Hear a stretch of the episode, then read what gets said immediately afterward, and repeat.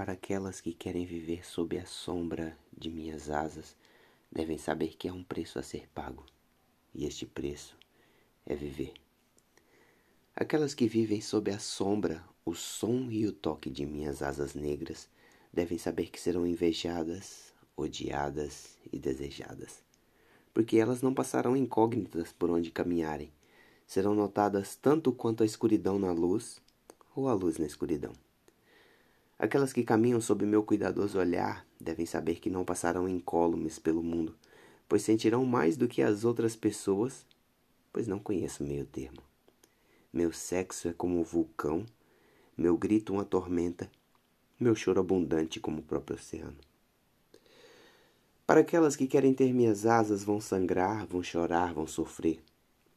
Vão encontrar o fel da vida e ver o lado frio, feio e sujo do mundo e das pessoas. Isto acontece porque elas aguentam, porque elas são guerreiras, são flores com espinhos, carnívoras e belas, insaciáveis e determinadas.